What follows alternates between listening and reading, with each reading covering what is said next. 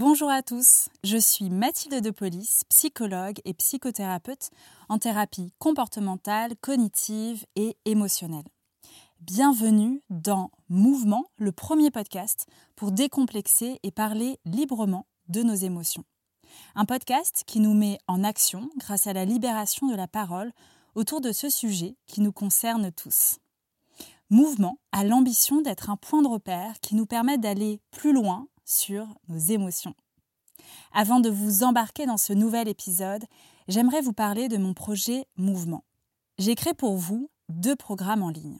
Mon objectif avec ces programmes est de vous aider à mieux identifier, comprendre et vivre avec vos émotions. Accessibles à tous, ces programmes ont été conçus pour être suivis à votre rythme, selon vos envies et le temps que vous choisissez d'y consacrer. Nous avons de nombreuses croyances autour des émotions. Nous pouvons avoir tendance à imaginer que le fait de les cacher peut donner l'image de quelqu'un de fort, de courageux. Ces croyances sont ancrées, pourtant elles nous desservent bien souvent. Dans ces programmes, je m'appuie sur des études sur l'intelligence émotionnelle, les thérapies comportementales, cognitives et émotionnelles, ainsi que mon expérience en cabinet pour vous proposer des vidéos ludiques accompagnées d'un guide pratique et d'une boîte à outils. Si vous êtes curieux de découvrir mes outils, que vous souhaitez mieux vous connaître et vivre plus en sérénité, rendez-vous sur mon site internet mouvement.mathilde-depolice.fr. Je compte sur vous pour en parler autour de vous et maintenant, place à l'épisode. Aujourd'hui, j'ai le plaisir de partager un moment fort avec Emmanuel Perrier-Bardou. Emmanuel est né à Paris et a grandi à Troyes. Autant vous dire qu'elle n'était pas prédestinée à devenir plongeuse, navigatrice et exploratrice des fonds marins. Et pourtant, dès petite, elle a une obsession pour l'océan. Elle visionne tous les documentaires du commandant Cousteau et rêve de cétacés et de dauphins. En pleine séparation de ses parents, à 13 ans, elle étane pour partir au sein de la goélette école Grace O'Malley. Seulement 8 enfants sont pris sur des centaines de candidatures. Bingo Emmanuel est accepté pour six mois de mission à bord de ce bateau. Enfant très timide, cela lui permet de se dépasser et de rentrer plus facilement en lien avec les enfants de son âge. En 2000, elle se forme au Glénan puis à l'École nationale de voile jusqu'à atteindre le plus haut niveau dans l'enseignement en croisière. Elle expérimente notamment la course au large et elle devient monitrice de plongée. En 2007, elle fonde Under the Pole avec son mari Guylain Bardou. C'est un programme d'exploration sous-marine alliant recherche scientifique, innovation et sensibilisation au service d'une meilleure connaissance de l'océan et de sa préservation. Ils ont réalisé plusieurs expéditions fascinantes. Leur dernière s'est déroulée au cœur du récif corallien de Moréa, dans une capsule à plusieurs mètres sous l'eau à 3 dans 4 mètres cubes, 3 jours et 3 nuits. Je pourrais vous en dire encore beaucoup sur Emmanuel, tellement son parcours est riche, inspirant et atypique. À toutes ces nombreuses casquettes s'est ajoutée celle de maman. Robin, 9 ans, et Tom, 5 ans, qu'ils ont décidé avec Guilain d'amener avec eux pendant leur expédition. Je suis très heureuse d'avoir partagé ce moment avec Emmanuel. Elle m'a donné envie de rêver, d'y croire et de se dire que tout est possible, que nous pouvons créer la vie qui nous ressemble. Écoutons l'enfant que nous étions et laissons-nous rêver. J'espère que cet épisode vous donnera la même énergie qu'à moi. Nous sommes partis à l'aventure, près des bureaux d'Under the Pole, à Concarneau. Vous allez entendre le vent iodé de la Bretagne, des mouettes et des passants du port. Laissez-vous porter par cette balade émotionnelle. Bonne écoute Bonjour Emmanuel. Bonjour. Merci d'avoir accepté mon invitation. On est euh, à Concarneau. Euh, on est vraiment en face de la, de la ville close, pour ceux qui connaissent, pour vous représenter. Et on n'est pas loin euh, des bureaux de Under the Pole. Vous êtes logé chez Explore. Tout à fait. Il fait bon, donc on en profite. La première question du podcast Mouvement n'est pas forcément la plus évidente. J'aimerais revenir euh, vers la petite Emmanuelle. Quel souvenir tu as de la petite Emmanuelle par rapport à tes émotions? Alors c'est rigolo comme question parce que moi j'essaye souvent de revenir vers l'enfant que j'étais pour répondre à des questions que je me pose aujourd'hui. Aussi loin que je me souvienne, moi j'étais passionnée par les océans. Et pourquoi? Je sais pas, j'ai grandi à Troyes en Champagne, au sixième étage d'un immeuble. Euh, mes parents n'étaient pas marins, pas plongeurs. Et je rêvais d'océan, je rêvais de, euh, des documentaires du commandant Cousteau. Je voulais devenir plongeuse, mais je ne savais pas comment accéder à ces rêves. Et justement, euh, tu nous dis que tu n'étais pas forcément destinée au monde maritime, mais tu as toujours une fascination pour ça. À 13 ans, tu, embarques pour 6 mois à bord de la goélette école Grace O'Malley.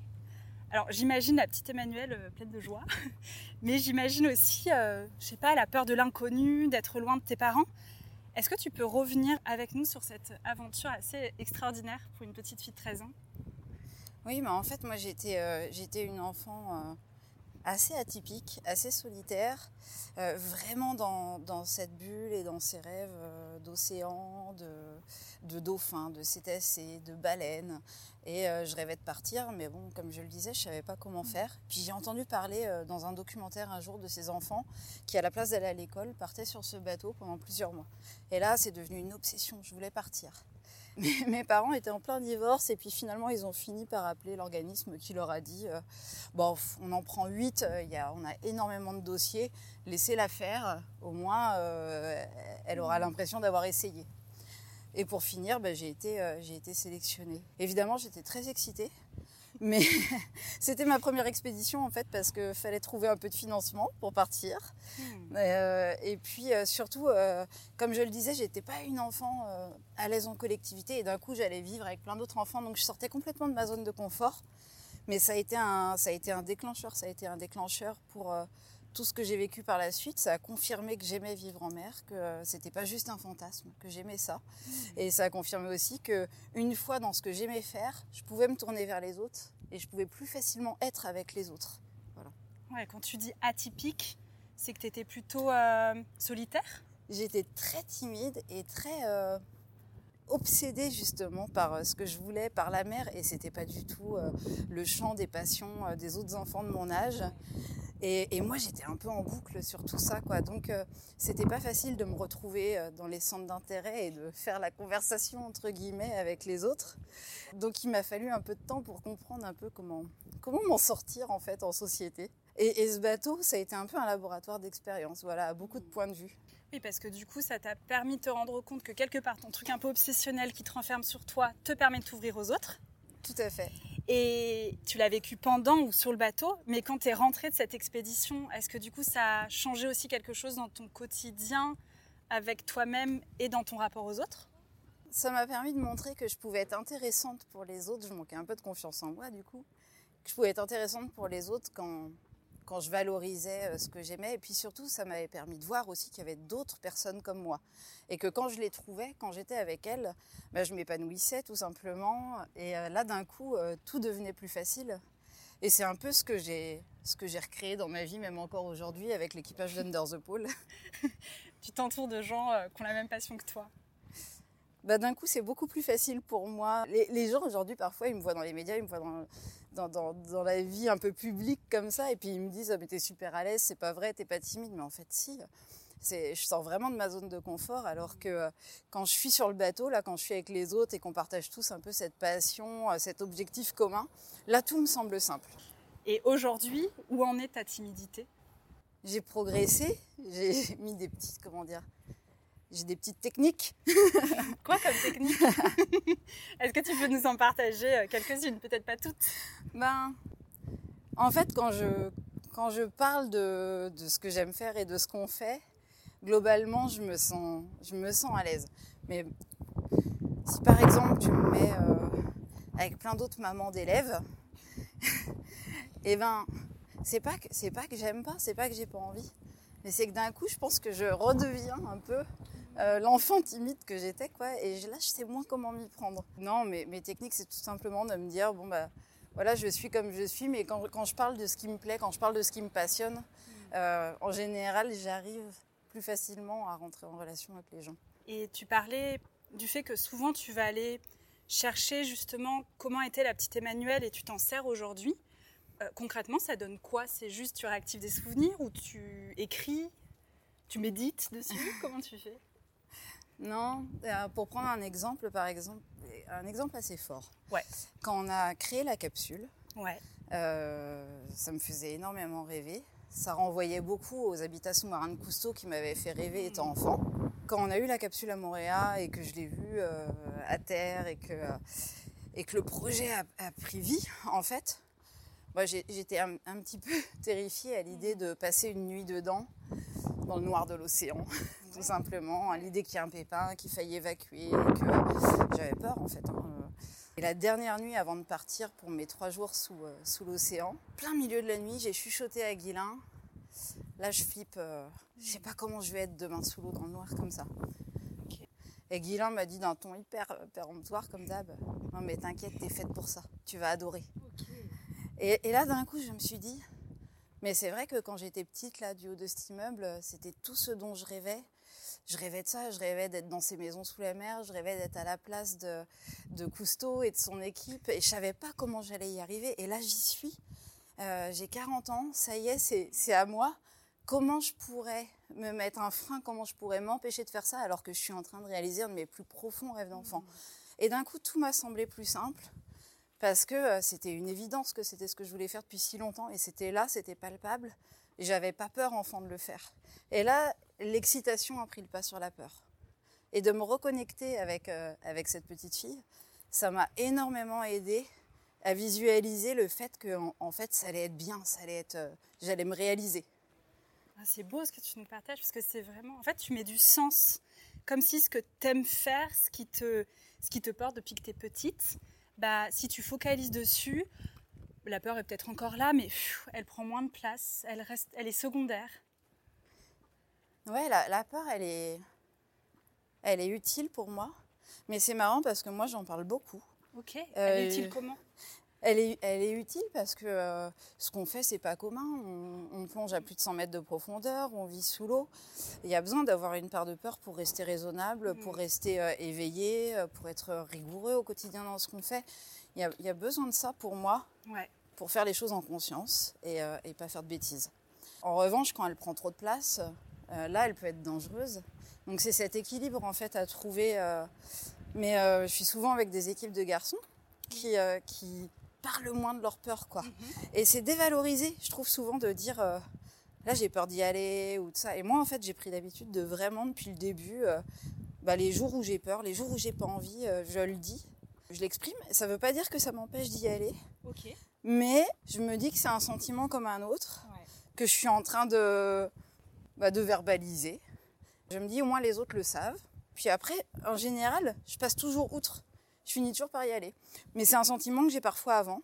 Ok. Mais voilà, je l'accepte. Et après, par contre, une fois que je suis dans l'action, il n'y a plus de place pour ça. Je suis dedans. Ah, c'est top parce que du coup, tu es vraiment en accord avec ta peur. Tu vas pas chercher à la repousser. Au contraire, tu l'écoutes parce que de ce que tu nous partages, c'est que c'est comme un, un repère.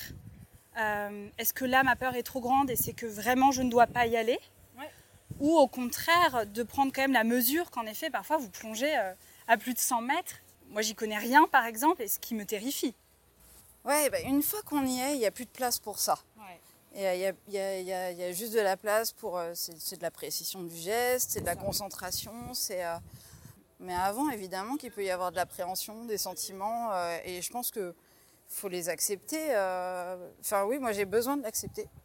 Et d'être en accord, j'ai besoin aussi parfois que l'un ou l'autre me dise mais non t'inquiète c'est bon t'es prête et puis ça m'aide aussi ça me booste j'ai besoin des autres aussi dans ce processus on est une équipe quoi donc euh, donc voilà mais je crois que j'aime bien le démystifier et euh, j'aime bien l'idée aussi de me dire, bah, après tout, j'ai un peu, euh, j'ai ce rôle-là à bord, j'exprime mes sentiments, mais ça permet aussi aux autres, quand ils en ont besoin, de les exprimer plus facilement. Parce que c'est pas tabou.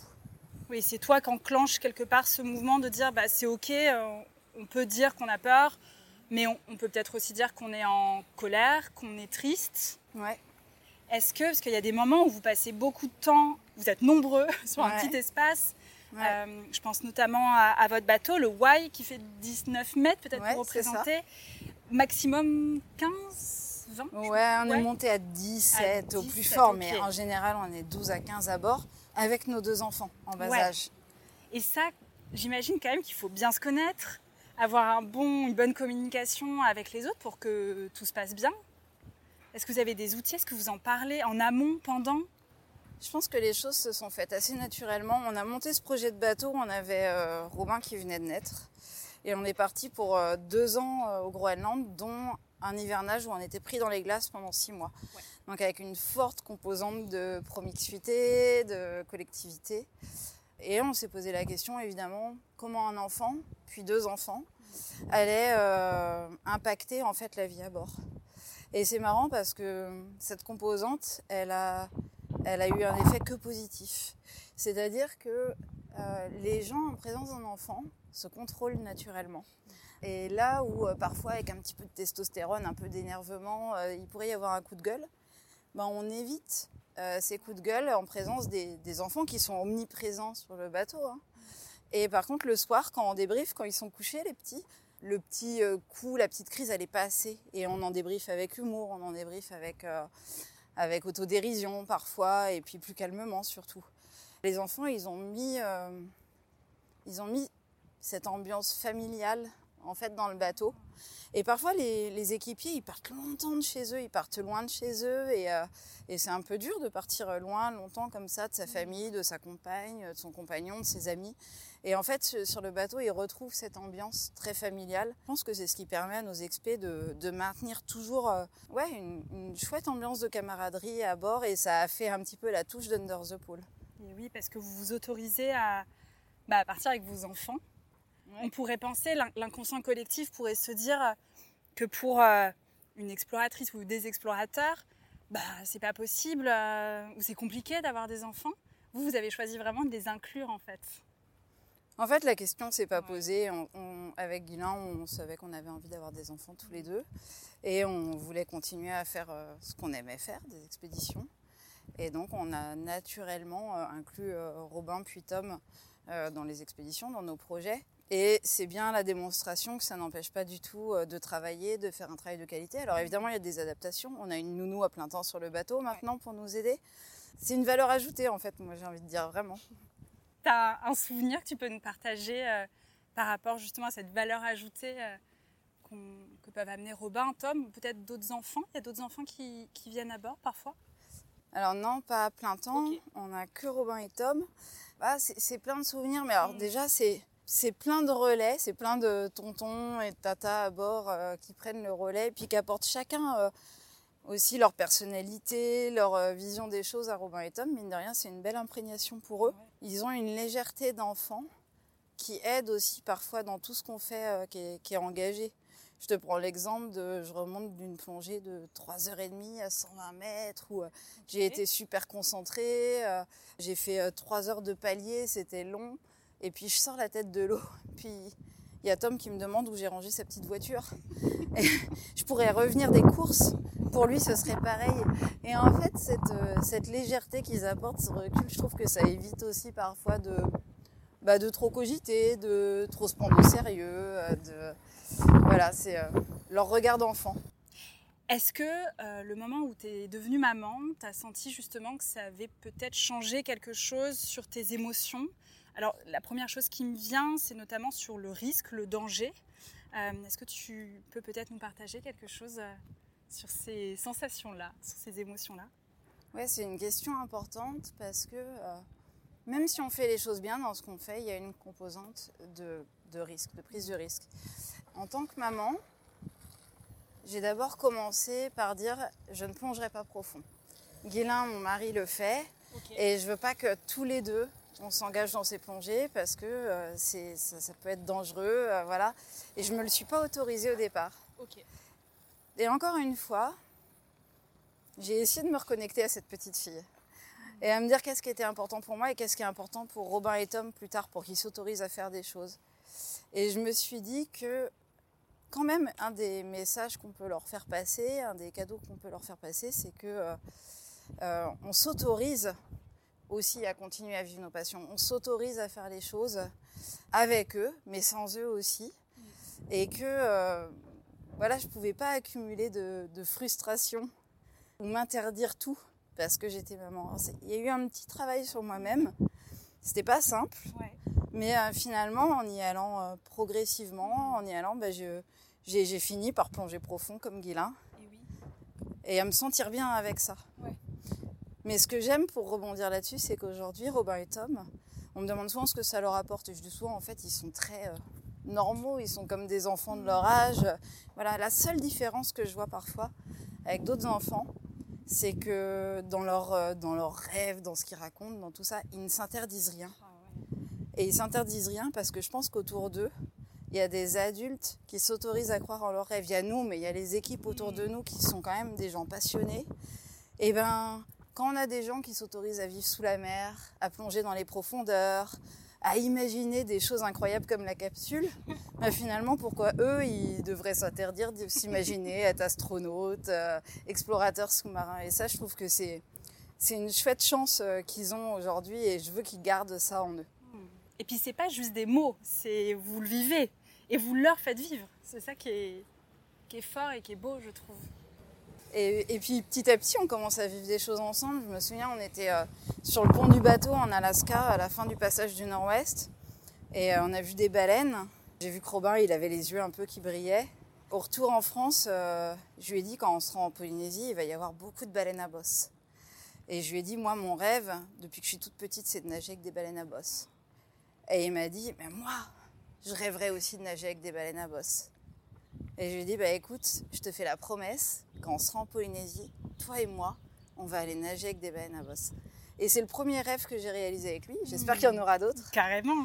Mais deux ans plus tard, on était tous les deux, tous les trois avec Guilain, dans l'eau, euh, dans, vraiment euh, au large euh, de Moréa, avec plusieurs baleines à bosse autour de nous. Et, et Robin entre nous deux, voilà, et on réalisait ce rêve ensemble. Tu es dans le vif du sujet concernant euh, le réchauffement climatique, avec notamment le dernier rapport du GIEC qui montre par exemple que les coraux, soit 25% de la biodiversité sous-marine, pourraient disparaître d'ici 2050. Que ressens-tu comme émotion face à cela et comment réagis-tu Qu'est-ce que ça te pousse à, faire, à mettre en place? Ouais, j'ai eu euh, plein de prises de conscience hmm. dans ce qu'on fait. Mais dans cette capsule, la dernière nuit, je me suis réveillée à 4 h du matin et je regardais, j'avais envie de profiter avant de partir. Et d'un coup, j'ai pensé à ce rapport du GIEC. Et j'ai calculé l'âge qu'auraient Robin et Tom, en fait, une trentaine d'années, euh, en 2050. Et ça m'a mis un, énorme coup euh, au moral. Et puis après, j'ai repensé aussi à ce qu'on était en train de découvrir, à savoir que ces coraux profonds, ils étaient épargnés par le changement climatique. En tout cas, certainement plus épargnés, qui pouvaient servir de refuge à la biodiversité. Et j'ai aperçu encore plus l'importance qu'on fasse ce travail de, de connaissance, de recherche, de meilleure connaissance des océans pour mieux les préserver. Donc ça, ça m'a donné cette prise de conscience-là. Elle m'a donné beaucoup d'énergie pour continuer euh, le travail qu'on fait. Parce qu'à chaque expédition, en fait, il faut se reposer ces questions. Est-ce que j'ai encore l'énergie de tout recommencer? Est-ce que j'ai l'énergie de continuer à mettre toute ma vie tournée euh, euh, vers ces projets, à rechercher les financements, à remonter des équipes? Et pour ça, il faut être toujours aussi passionné, toujours aussi convaincu. Et aujourd'hui, je pense que Guilain et moi, notre principale motivation, c'est Robin et Tom. Et derrière Robin et Tom, bah, c'est les enfants de ce monde. Parce que nous, nous, quand même, on a fait des belles choses. On s'est déjà bien régalé euh, à, travers tous ces projets. Et on aimerait qu'il reste quelque chose à nos enfants, évidemment. Un monde, euh, un monde un peu plus durable. Et aujourd'hui, moi, ce qui me motive énormément, c'est euh, le travail de sensibilisation qu'on mène dans les écoles. Parce que je pense que, évidemment, il y a, il y a le rôle de la société civile, il y a le rôle des politiques, mais je pense que le rôle de l'éducation, l'éducation de nos enfants, il est primordial en fait pour changer les choses. Et eux, ils s'emparent de ces problèmes avec beaucoup de sincérité. Je pense que euh, l'espoir, il, vient vraiment de la jeunesse euh, pour, euh, pour préserver le monde de demain. Si je devais mettre une émotion sur, sur ce qui se passe justement pour les plus jeunes générations, il y a une forme de colère. Peut-être que colère, c'est un terme fort, mais tu vois, une espèce de, révolte. Est-ce que tu la sens chez toi et dans le reste de l'équipe, une forme de colère saine, hein, pas où on s'emporte forcément, mais qui vient du coup donner comme une motivation pour justement avancer et partager ça au maximum de personnes Chez les jeunes, il peut y avoir de la colère, je trouve, mais euh, c'est une colère, comme tu dis, c'est une colère saine. Mhm. C'est, euh, ils tergiversent pas. En fait, ils ils s'arrangent pas avec les réalités. Les jeunes ils disent, mais alors, si on sait ça, pourquoi on réagit pas? Pourquoi on le fait pas? Pourquoi on le fait pas? Qu'est-ce qu'on peut faire? Ils veulent des solutions en fait. Et ils comprennent pas qu'on n'applique pas déjà ces solutions quelque part. Pour nous adultes, enfin en tout cas pour notre équipe, je pense que c'est transformer un peu euh, parfois ce qui pourrait être négatif bah, en énergie positive, en quelque chose qui nous porte. Parce qu'en fait, s'il n'y a pas d'espoir, c'est difficile euh, de se lever le matin et puis euh, d'aller travailler, j'ai envie de dire. Donc, évidemment qu'il y a de l'espoir, évidemment qu'il y a de l'énergie, parce que bah, sinon c'est foutu en fait. Donc, on va de l'avant. Et c'est important de continuer à aller vraiment de l'avant. On arrive bientôt à la fin de ce podcast. Et j'aimerais savoir, en tant qu'exploratrice, quel est le lieu ou la personne ou la situation qui t'a le plus marqué? Je pense pas qu'il y en ait qu'une. Mais euh, l'Arctique, c'est fondateur pour moi. C'est un sentiment de liberté absolue. Euh, que ce soit la première fois, notre première expédition, le, pôle Nord géographique, le toit du monde, mm. mais plus récemment, euh, au cœur du passage du Nord-Ouest, dans le Pile Sand, il n'y a plus de traces de civilisation humaine. Euh, et, ce qu'on regarde en fait, c'est ce que regardaient les, explorateurs il y a une centaine d'années. Le monde n'a pas changé. Il y a de la glace, des cailloux, des ours. Euh, on est tributaire de la météo, on est tributaire de, la glace. Ça redonne de la perspective en fait à qui on est.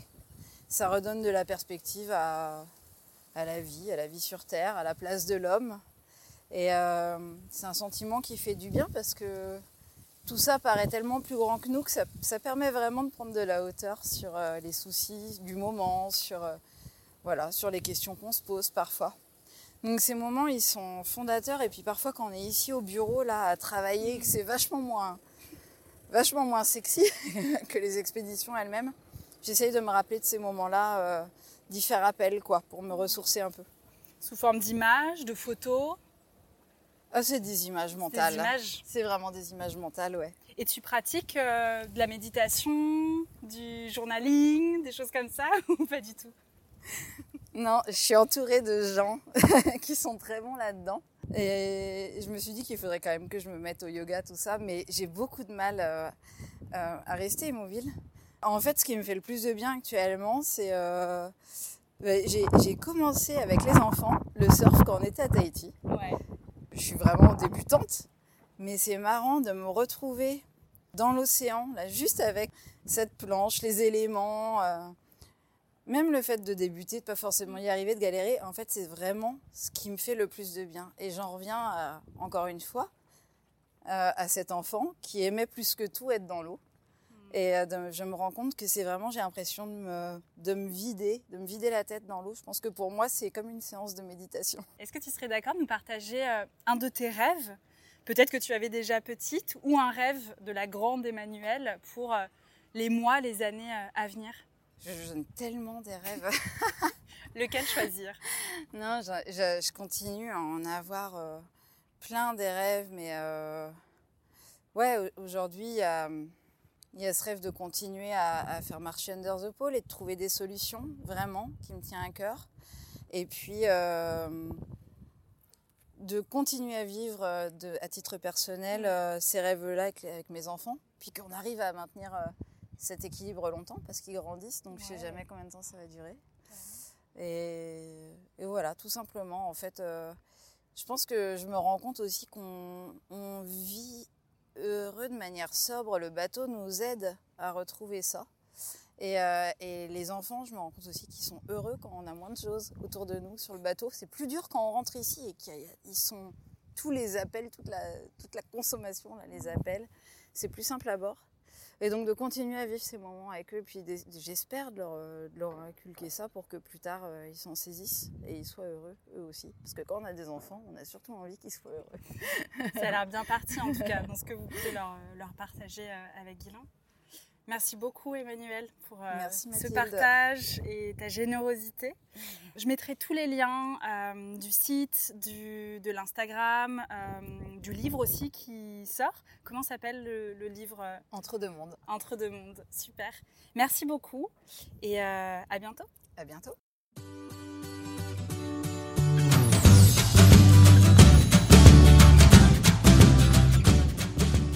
Merci d'avoir écouté cet échange avec Emmanuel Perrier-Bardou. Je vous propose maintenant de revenir sur les points importants qu'elle a pu nous partager. Si vous vous êtes reconnu dans certains fonctionnements, je vous propose un certain nombre d'outils pour aller plus loin dans la gestion de vos émotions. Écoutez son enfant intérieur. Pour Emmanuel, cela semble comme un réflexe, comme un besoin de venir questionner l'enfant qu'elle était. Cela n'est pas toujours évident. Aussi, je vous propose trois outils afin de vous reconnecter à l'enfant que vous étiez. Tout d'abord, je vous invite à réaliser une méditation sur l'enfant intérieur. Je vous mettrai plusieurs liens dans la description, à vous de choisir celle qui vous parle le plus. Ensuite, vous pouvez lui écrire. Oui, vous m'avez bien entendu. Vous pouvez le questionner, noter les souvenirs qui vous reviennent afin de vous reconnecter à vous-même. Ce sont des exercices forts et intenses qui vous donnent une autre dimension de la personne que vous êtes. Enfin, pour ceux qui ont des enfants, je vous invite à capturer des moments de vie. Par exemple, de les filmer et de leur demander leurs rêves, de leur proposer de s'écrire une lettre quand ils auront 20 ans, 30 ans. Laissez activer votre imaginaire. Osons rêver. Pour Emmanuel, les rêves prennent une place primordiale dans ses choix de vie, comme si cela était possible. Nous avons tendance à nous limiter, à nous mettre des obstacles, des interdits. Je vous propose de noter votre journée idéale, du lever jusqu'au coucher. Relisez-le, dessinez-le si vous êtes doué et observez ce qu'il se passe. J'espère que ces outils vous auront aidé, que cet épisode vous aura plu, que vous aurez appris des choses et que cela vous aura donné envie de vous mettre en mouvement. Un grand merci à Emmanuel Perrier-Bardou. Vous pouvez la retrouver sur Instagram at Under the Pole, mais aussi Besides Under the Pole. Comme toujours, je vous partage tous les liens utiles dans la description du podcast. On se retrouve très vite pour un nouvel épisode. Si vous avez aimé ce podcast, je vous invite à le partager autour de vous et à laisser un avis sur iTunes, Apple Podcast. Cela m'aide beaucoup. Je vous invite également à me suivre sur Instagram, at Mathilde de Police Psy. À très vite pour un nouvel épisode.